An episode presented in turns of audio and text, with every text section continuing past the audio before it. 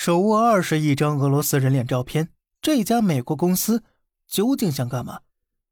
这可能是人脸识别最让人毛骨悚然的一次应用了。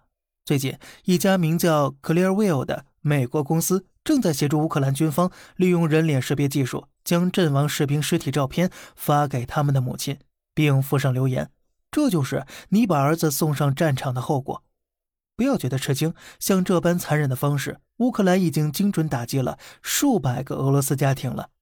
目的，那就是利用俄罗斯民众的悲愤，激发出他们国内的反战声音，破坏他们的统一战线，最终迫使俄罗斯屈服。这就是乌克兰正在进行的心理战了。有人纳闷了：你说这电话号码是写在脸上吗？咱们扫下脸，连俄罗斯家人的住址、父母电话，甚至邮箱都能查出来。更关键的是，俄罗斯士兵的面容信息，那可是俄罗斯的机密，为何会被一家美国公司掌控呢？你不知道，不管是俄罗斯人用的聊天工具，还是社交账号，他们早就被美国公司渗透成筛子了。看看俄罗斯人天天用的各种互联网平台，不管是推特、油管、脸书，甚至是俄罗斯境内的新闻网站、教育平台，他们都被美国公司全程监控着。利用 AI 面部识别技术，Clearview 啊，从上面扒下了二十多亿张俄罗斯人的照片，然后呢，偷偷将这些照片。保存到他们的数据库里，做好信息筛查比对，最终确认你的身份。不要觉得这是危言耸听啊！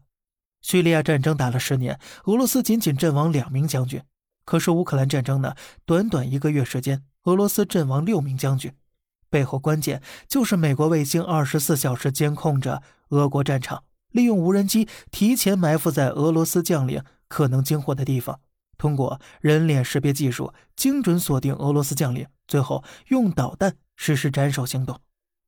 这一套从太空到天空，再到地面，最后精准到个人的全球侦察打击系统，一个月斩首六位俄罗斯将军。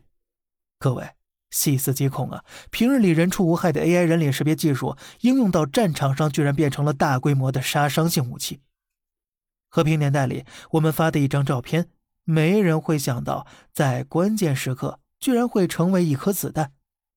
互联网技术，它用假的变得比真的还真。